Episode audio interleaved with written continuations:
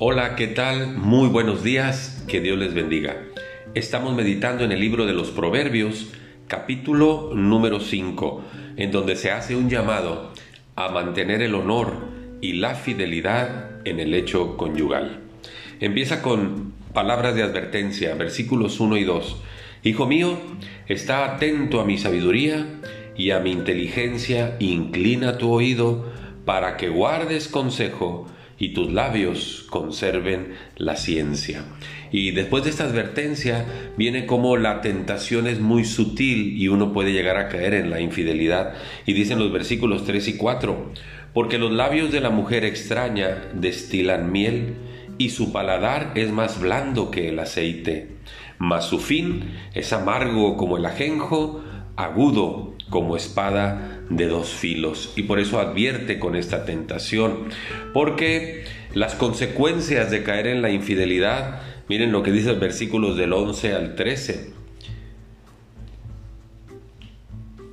Cuando tú has cedido a los labios de la mujer extraña y has llegado a la infidelidad, dice el 11, al final vas a gemir cuando se consuma tu carne y tu cuerpo y digas, ¿cómo aborrecí el consejo? Y mi corazón menospreció la reprensión. No oí la voz de los que me instruían y a los que me enseñaban. No incliné mi oído, porque el fin de todo esto es doloroso, es grave, daña familias, daña a la persona, daña eh, en un sentido toda la sociedad se ve afectada a causa de la infidelidad. Y entonces viene un llamado a la fidelidad. Dice el versículo 15, bebe el agua de tu misma cisterna y los raudales de tu propio pozo. Tú tienes un hombre o una mujer con quien disfrutar de ese tiempo de la intimidad sexual.